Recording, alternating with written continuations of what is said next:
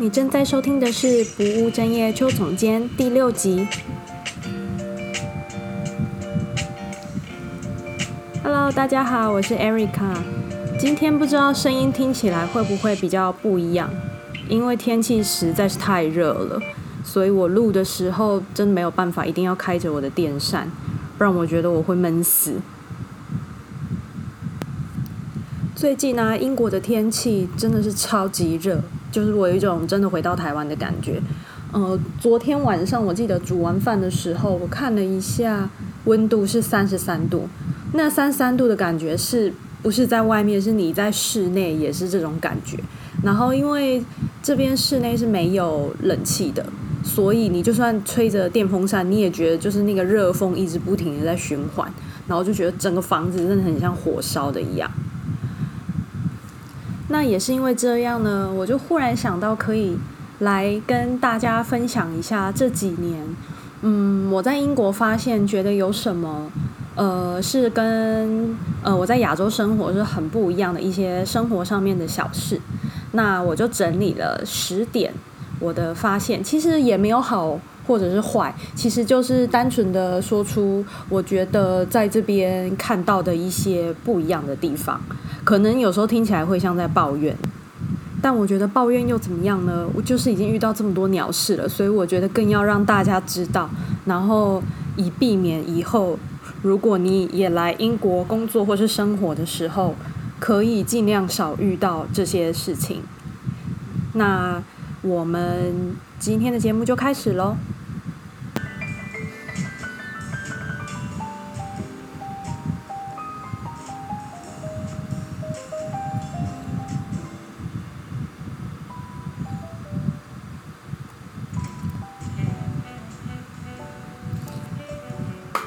要分享的第一点是，英国的地铁啊跟房子是没有冷气的。那我记得我刚到英国的那一年夏天啊，教室真的是热到一个不行。然后有一个亚洲学生呢，他就问了教授说：“呃，就是房，就是房间实在是太热了，可以开冷气吗？”然后教授就一脸的吃惊说：“这里没有冷气啊，而且为什么需要冷气？”然后说这句话的时候呢，他是穿着长袖的花衬衫的。那学生就问他说：“那如果很热的时候要怎么办呢？”那教授就说：“呃，其实你就是忍耐啊，就是他一脸真的就是觉得这好像有有什么好问的嘛，就没有没有什么啊，瞬间就结案，因为没有任何的解决方法。那我观察呢，其实英国的房子基本上啊就是没有冷气的。呃，我只有在那种看过给学生租租。就是比较高级一点的那一种，那种公寓的房子，它是有冷气的。那一般的房子其实真的没有，所以你如果热的时候，你真的只能吹电扇。那另外呢，地铁也是没有冷气的，所以你可以想象，就是像现在这个高温，比如说三十度的天气，然后政府有宣导，他们终于宣导大家就是要戴口罩了，就是坐大众运输的时候。所以你就觉得就是三十几度，然后我在没有冷气的地铁上面，然后还要戴着口罩，真的是很崩溃。然后只有一些就是 overground，overground 就是那种路上的轻轨，然后跟几条比较新的地铁是有冷气的。所以我就觉得，嗯，真的是百年地铁，它就不装冷气就是不装。那因为呃，我还有观察到，因为英国的天气啊，真的只有夏天的一两个月是热的。所以大部分的欧洲人，包括我老公，我觉得他们都非常的耐热，就是这种热对他们来说好像还好，他甚至不会流汗，就是没有那么没有可能没有像我那么会流汗。然后他们看到天气好的时候啊，其实是跟我的反应不一样的。我就是会觉得天哪，好热，我不想出门。然后可能很多亚洲人也都会觉得天哪，太热了，我要防晒这样。但是他们看到天气很好的时候，他们是很开心的，会想要冲到公园去放风啊，或是野餐啊、晒太阳啊。这真的是跟我这个土生土长的亚洲人很不同，因为我其实最讨厌的就是很热的天气。第二点呢，是英国的一楼，就是我们通常说一楼就是那个数字就是一嘛，但是英国的一楼它是写一个 G。就是居楼就是平面一楼的意思，ground floor。那它这边的数字一是表示二楼的意思，所以意思就是说，居楼是一楼，然后一楼是二楼的意思，跟我们一般在亚洲的认知是不一样的。那我觉得以英文来解释，其实都还可以，或者是你看数字的时候，其实都明白。那我发现，嗯、我曾经在百货公司工作的时候啊，跟说中文的客人解释这件事情的时候，其实会觉得越解释越不清楚。因为比如说，客人他问我办理退税的单位是在几楼，我可能就说四楼。但其实如果以我们在亚洲的算法的话，其实是五楼。所以有时候我就会在想，他们会不会觉得就是到底是这到底是几楼这样？但不管我怎么解释，我觉得他们其实看到手扶梯的数字就会明白。那这也是就是你来英国的时候，你就会发现他们的居楼通常都是大厅或者是平面的一楼，所以这是跟亚洲很不一样的地方。然后第三点是，呃，冰拿铁比热的拿铁还要贵，这一点我真的是不明白，因为在英国呢。咖啡是路上真的是每个人都随手一杯，然后因为夏天的到来，你就会发现他们开始推出各个商店开始推出各种冰咖啡。那我记得有一次呢，我在咖啡店买了两杯冰拿铁，然后我结账的时候发现大概是七磅左右，就差不多呃两百八左右。那我就想说，为什么两杯冰拿铁？呃，比两杯热拿铁还要贵呢。我可能买两杯热拿铁的价钱是不到六磅，那为什么买了冰的就变成七磅？那这一点我到现在还不是很了解原因，因为我就想说，为什么冰块加更多，结果反而卖得更贵？然后，因为我也很久没有回台湾了，所以我想说，台湾也是这样吗？台湾如果冬天出那种热的饮料的时候，它是比冰的贵，还是比冰的还要便宜？这一点我还蛮好奇的。那第四点是卫生纸呢，他们是丢在马桶里，然后还有这里其实是没有蹲的马桶的。来英国呢，一开始很不习惯的是，我上完厕所之后啊，习惯卫生纸都会想要找一个垃圾桶丢，然后最后就发现，有时候厕所里面是没有垃圾桶的，因为他们都是直接就丢到马桶里。那一开始呢，我很担心说马桶会不会因为这样子堵住，因为这种状况在台湾其实很常发生。那最后就是因为住在这里，所以就习惯了。因为就像我刚刚讲的，你有时候会发现厕所里是没有垃圾桶的。然后特别是整个欧洲，其实应该差不多都是这个样子的，就是厕所的垃圾桶其实好像通常都是拿来装卫生棉啊，或者是小孩的尿布啊什么之类的东西。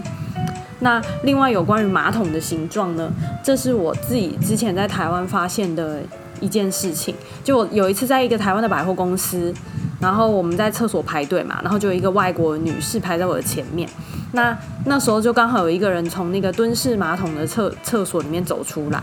然后他就就是通常我就想说，嗯，你一定就是前面的人去嘛。然后他就一脸惊恐的，就是说，呃，我去没有关系这样子。他说他不知道那种厕所要怎么上。然后我来欧洲之后就发现，那种蹲式马桶，我不知道是不是只有台湾才有，就是亚洲其他国家应该应该也是有。我在泰国也是有看过这种蹲的，但是欧洲就是完全没有。他们会觉得，就是这个马桶到底是要怎么使用，这样子就是蹲着对他们来说是一件很奇怪的事情。但是我觉得也有发现一个很好的地方是，因为在这边就是基本上都是那个。马桶就是用坐的，所以其实我从来没有在这边看过那个马桶坐垫会被踩脏啊，或者是破破裂的问题。因为我觉得在那个台湾的时候，有时候大家都会觉得那个马桶垫很脏，所以可能就会鞋子就踩着上去上，然后甚至把那个马桶坐垫就是坐坏了，就是踩坏了。那我觉得这一点其实是非常值得学习的地方啊，因为。就是其实你就是干净的使用它，下一个人也可以干净的使用。那如果你把它弄得很脏，下一个人来就只会弄得更脏，因为他就看到很脏，他更不愿意坐上去。那一定也可能就是用踩的方式。那这点我是觉得，呃，欧洲这边还蛮好的。那第五点是，嗯，在这边什么都非常的慢半拍。就是我觉得他也不止慢半拍，那这是因为之前我看过一篇文章，是一个留学生他来英国念书的时候观察到的日常生活。他说，呃，他去一个医院吧，还是诊所，看到大家在看医生的时候，都是非常有耐心的坐在那边等，然后非常的优雅，非常的英式这样子。然后过了这几年呢，其实我认知到他们不是看起来很优雅，是因为你就是要习惯这样子的效率，就是他们可能早就习惯很多东西就是要等，等很久，就是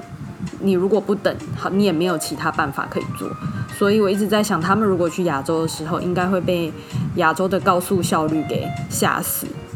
那因为我也曾经有过在急诊看医生的经验。那我记得那一次我等了五个小时吧，就是都还没有轮到我。那时候已经快要深夜了。那最后是因为我怕没有公车可以坐回家，所以最后我还是决定自己坐车回家。然后隔天我自己去药局买药。那我都觉得这样子可能还比看医生还要快。那我自己现在这个家呢，搬到这里之后，也发现因为。我等网络，就是网络公司的人要来家里装网络，我等了其实快要一个月，所以我一开始搬进来的时候，其实完全是没有网络的。然后那时候又封城，我就觉得真的，我真的要崩溃。然后换了三个供应商才搞定。那因为我门前这边的窗户呢，就是上个礼拜，因为政府的工作人员呢，他们来把我们。呃，前面的树给砍了，我我也不懂为什么他们要在夏天的时候，然后把树砍得跟冬天一样，就是光秃秃的。那他们砍树就算了，他们砍的过程中呢，那个树枝掉下来就把我的窗户撞破了。然后就是类似像这样子的事情，也不是我自己的问题，但是我就还是要自己打电话去，呃，问他们说，那你们什么时候要来给我处理这样？然后他们派了一个人来。呃，量了一下窗户，他真的就只是量窗户，然后量完之后，他也没有做任何的处理，他就说：“哦，你必须要打电话回去跟那个你接洽的人联系，然后呃，我不知道他什么时候会再派人来帮你处理。”然后之后这个人跟我联络的时候，他说：“哦，可能需要两个星期之后，我们才有办法来帮你处理。”然后这件事情也让我。就觉得我也是看开了，因为我有在英国住很久，十年以上的朋友跟我说，一开始你遇到这种需要等的时候，你都会很生气，然后之后你就会觉得麻木，然后最后你就会心死，然后选择接受这一切，因为你知道，就是你不接受也没有办法，你的日子还是要过。第六点呢，是这边的客服啊，他真的不怕你抱怨的，因为呃，关于客服这件事情呢，我之前也写过好多文章，就是在生气。那因为我感觉是英国这边的客服，他其实没有要帮你解决问题，因为他们大部分我我猜啦，他们大部分的受训可能都是你就是回答说哦，I'm sorry。就是 I'm sorry，然后我们真的没有办法帮你，你就是只能接受这样子。那我唯一有听过一个一个欧洲人，他战胜过客服的这边客服的谈判技巧，就是你就是一直烦他，烦到他跟你投降的时候，他就会愿意帮你了。但是我就觉得我真的是没有这个脾气跟时间，因为我自己就因为同一件事情，然后打过客服打了十次有吧，然后。就是这十次，他完全就是没有要让步，完全没有就是要帮我处理一些他本来就没有处理好的事情。然后其实打客服打到最后，你真的会就是很生气，然后会觉得对人生会觉得很无奈，就是为什么这一件事情就是可以让我就是这么的生气，然后又没有办法解决这样子？然后，但是我另外回想到一个比较正向的点是。呃，来英国之前呢、我们都要准备一个一个语言的考试，叫做雅思嘛。那里面的听力呢，常常都会有那种电话对话的那种提醒，不管是你打电话去订房间、啊，或者是你打电话去去一些什么单位的那种提醒。那我觉得这个提醒呢，我前几天才忽然想到，这真的是非常有帮助，因为在英国呢。有很高的几率，你其实要，比如说像你打客服啊，或者是你打去什么单位的时候，你可能都要记对方的电话号码，或者是对方的信箱是什么。所以我觉得，之前有人说就是雅思是很生活实际化的，我觉得我现在才深深的体会到这一点。那但是除了英式的英文啊，就是除了你打电话去，你可能会听到的是英式的英文，你需要习惯那个口音。我强烈的建议大家也要练习印度英文的口音，就是你可以不要会说，但是我觉得你要会听得懂，因为这边的客服其实有一半以上都是印度人。那因为他们从来都不会觉得为什么别人听不懂他们的口音，他们无敌的有自信，然后还会因为这样子就是对你很没有耐性。就是如果跟他说，呃，不好意思，你可以再说一次吗？我听不懂的时候，他们就会叹气，或者是一副那种你为什么听不？那我自己有一个我觉得很好练习印度口音的一个节目，我之前偶然间发现的，那是在 Netflix 上面的一个节目，叫做《印度媒婆》。那英文是 Indian Matchmaking。那这个节目呢，我觉得很有趣的是，呃，第一点你可以学呃印度的口音，因为它有那种住在美国的印度人跟住在印度当地的印度人，所以它是可以练习英文，然后也可以练习呃印度英文的一个节目。然后我觉得这节目也很有趣的是，你可以看到印度他们在。关于婚姻这件事情上，在亚洲的一些文化上面，其实还是有蛮类似的。台湾可能没有这么严重，但是他们是非常的强调，呃，门当户对啊，或者是父母喜不喜欢啊，家族喜不喜欢啊，然后甚至可能有那个第一次约会的时候，女方就到男生家，然后是要见他全家人的那一种非常正式的约会。然后他们甚至还有那种妈妈会想要小孩，呃，比如说今年就结婚，今年年底就结婚，那他可能会想要帮小孩安排就是这个相亲，可是，在安排之前，他就已经先定好婚礼的日期。那这一点是我觉得非常有趣的地方，就是你可能都还没有找到对象，但是你就是觉得我要我的小孩在今年年底就结婚，就我会觉得。印度的文化某种程度上，他们是非常重视父母的意见的。所以这节目一开始，他们就有说，印度的婚姻有两种，一种就是被安排的婚姻，然后另外一种就是呃你自己认识的。但是通常都是被安排的这一种是最常见的。那这节目就推荐大家有空可以去看看，因为我发现我自己看了两集之后啊，我可以不用那个字幕。然后我大概听得懂他们在讲什么，然后因为他们的语调就是会有一种嗯嗯嗯嗯嗯嗯的那种感觉，然后你听久之后，你就真的其实就听得懂了。比如说，假设我今天是要从伦敦到剑桥好了，那我买的是 off peak 的时间，那就表示我在离峰时间，比如说可能呃七点之后到十一点。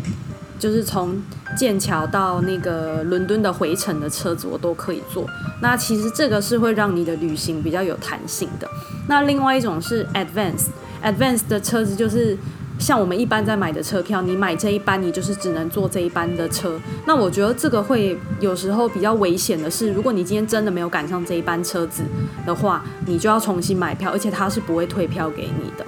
那其实这样算了之后，你就会知道，其实是买呃离峰时间的火车是会比较划算，也比较好规划你的时间。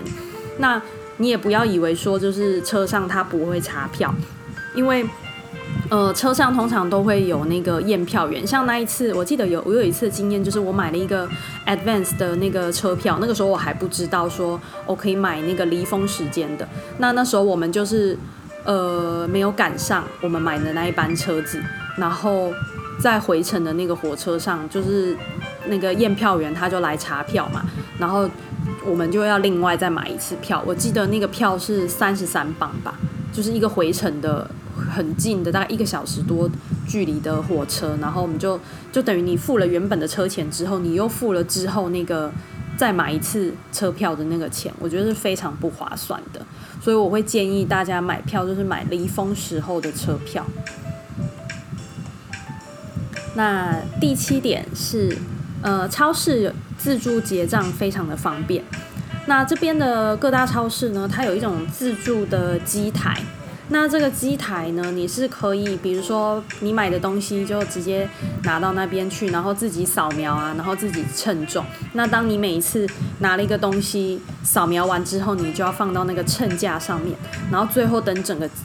呃东西都买完之后结账之后，你才可以把东西拿走。那这个我觉得是还蛮方便的一个一个发明，因为你可以省去一定要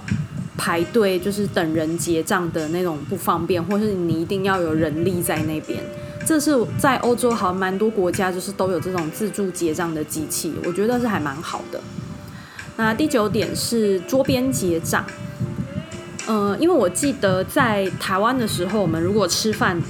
你可能最后跟服务生要了账单之后，他会把账单给你，但是你是要走到柜台，可能是门口的柜台结账。但是这边呢，呃，你一样是在桌边要账单，但是他是直接在桌边就可以帮你结账的。那曾经我有一个英国的，就是有跟英国人一起吃饭，然后。我们就是习惯，呃，看完菜单想要点菜的时候，我们就大概会挥一下手。然后那时候我就被那个英国人就是讲说，我觉得你这样真的很丢脸。然后我就想说，为什么？然后他就说，因为他觉得这样是非常没有礼貌的，就是好像在把服务生叫来还是怎么样。然后我就说，那不然要怎么办？如果你今天真的想要点餐的话，他就说，你就默默把菜单合上。然后你就看着那个服务生，你就等到他看到你的时候，他就知道你要点菜了。但我的想法是，呃，我觉得你就是让他知道你在找他，这样就可以了。但是如果你真的要等合起来，然后一直默默含情脉脉的看着他，看到他明白，我觉得你可能都已经饿死了吧。那最后一点呢是。在英国呢，大家都说，哦、你在英国聊天的时候，你可以跟别人聊天气。那这几年我的经验是觉得，嗯，天气是一个真的可以聊的话题。因为在伦敦呢，其他城市我不清楚，但是在伦敦，你一天真的就是可以有很多变化。你可能早上大雨，然后过两个小时之后又刮风，然后又下雨，然后有时候一整天会有很冷或是很热的时候。那我记得之前的工作呢，我是可以看到窗外的一些天气变化的，所以当我每次就是实在是不知道跟同事要聊什么的时候，就可以开始讨论说，哦，我我很不喜欢下雨，那你觉得呢？这样子就是天气真的是一个可以拿来讨论的话题。那我觉得对于欧洲人也是蛮适用的，就是天气是真的可以跟这边任何人讨论的一个话题，因为他们应该都会非常的有感觉。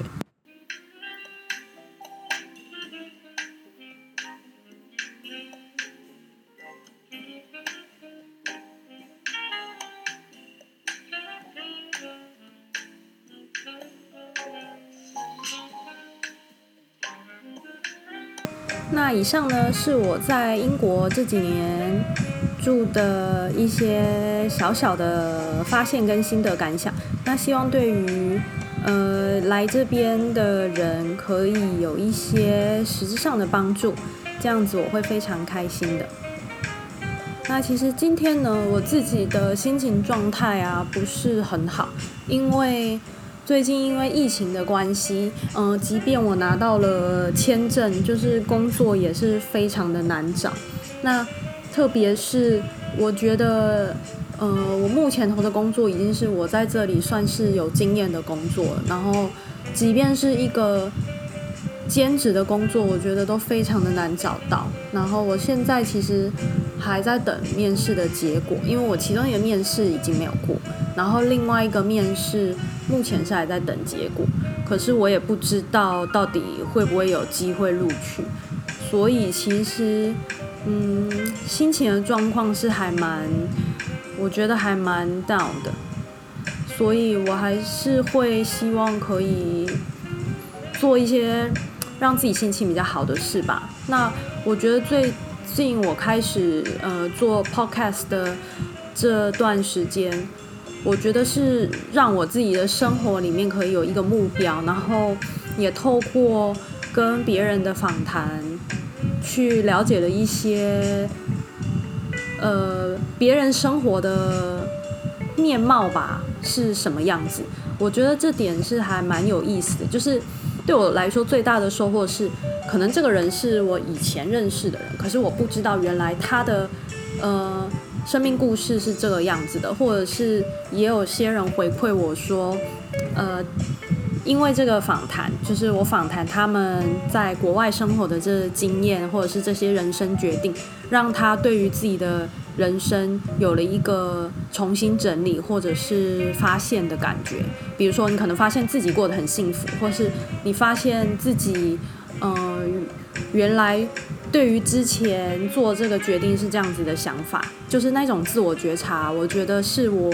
自己心里感到最开心的吧，就是对于别人有帮助，然后有可能呃在国外生活这件事情有更多呃实质上的了解，就可能不只是一些布洛克或者是网红他们的生活体验，因为有时候那不一定是在这边的人的生活体验，所以。就希望大家可以继续支持我的频道，那不要忘记订阅，呃，不务正业邱总监，那我们就下一集见喽，拜拜。